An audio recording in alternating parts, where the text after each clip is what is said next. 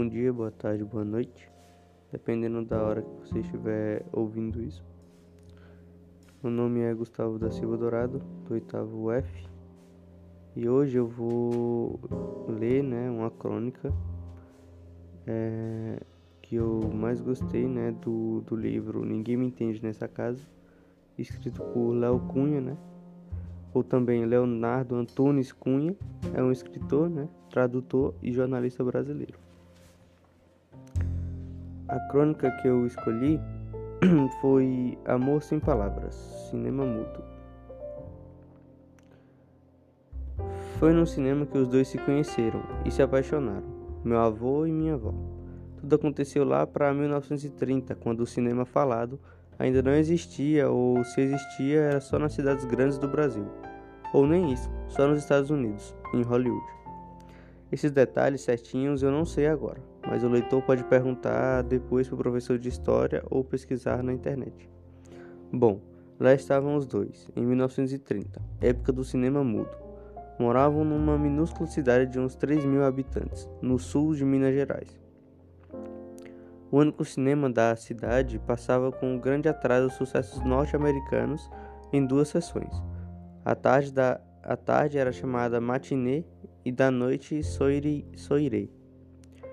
Meu avô podia entrar nas duas sessões. Minha avó na minha, minha avó só na matinê, por causa da idade.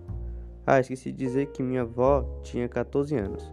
Mas claro que com 14 anos ainda não era minha avó. Nem mãe ela era ainda. Era apenas um adolescente que adorava tocar piano e tocava muito bem, por sinal, sempre em casa. Um dia, o dono do cinema ia passando pela rua e ouviu aquela música mais bonita saindo do, da janela. Tocou a campainha e convidou minha bisavó para tocar piano nas sessões de cinema. A bisavó, o leitor deve estar perguntando. Deve estar perguntando. É isso mesmo, porque o tal moço, dono da, do, dono do cinema, achou que era a minha bisavó no piano e a convidou para tocar durante os filmes. Minha bisa explicou para o moço que ela nunca tinha tocado piano na vida e que ele deveria estar procurar, procurando era a filha Olivia. Ela é que era a pianista da casa. O dono pediu desculpa pela confusão, mas confirmou o convite. Só tinha um problema. Como a menina tinha apenas 14 anos, só poderia tocar na sessão da tarde. À noite ela não aconselhava. Minha avó ficou toda empolgada com a ideia, mas não entendeu muito bem como ia funcionar. É que ela nunca tinha ido ao cinema. O dono explicou que era coisa simples. Quando a tela mostrasse uma cena romântica, ela deveria tocar uma melodia suave. Nas cenas de ação, uma música acelerada. Na hora do suspense, algo bem grave e barulhento. Era mais ou menos isso. Mas não precisava de ela se preocupar, não. Porque João ia explicar melhor quando ela chegasse ao cinema. Adivinha quem era o João? Meu avô. Que não era meu avô ainda, claro. Ele era ferroviário de profissão, mas nas horas vagas tocava trombone na, na bandinha da cidade e no cinema para faturar um dinheirinho extra.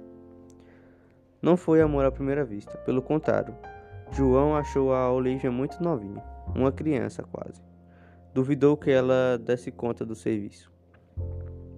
Olivia, por sua vez, estranhou que seu parceiro fosse logo um trombonista. Nunca tinha ouvido falar de um duo tão estranho de instrumentos piano e trombone. Meu avô achou que ela não tinha gostado dele, porque ficava sempre com a cara muito séria.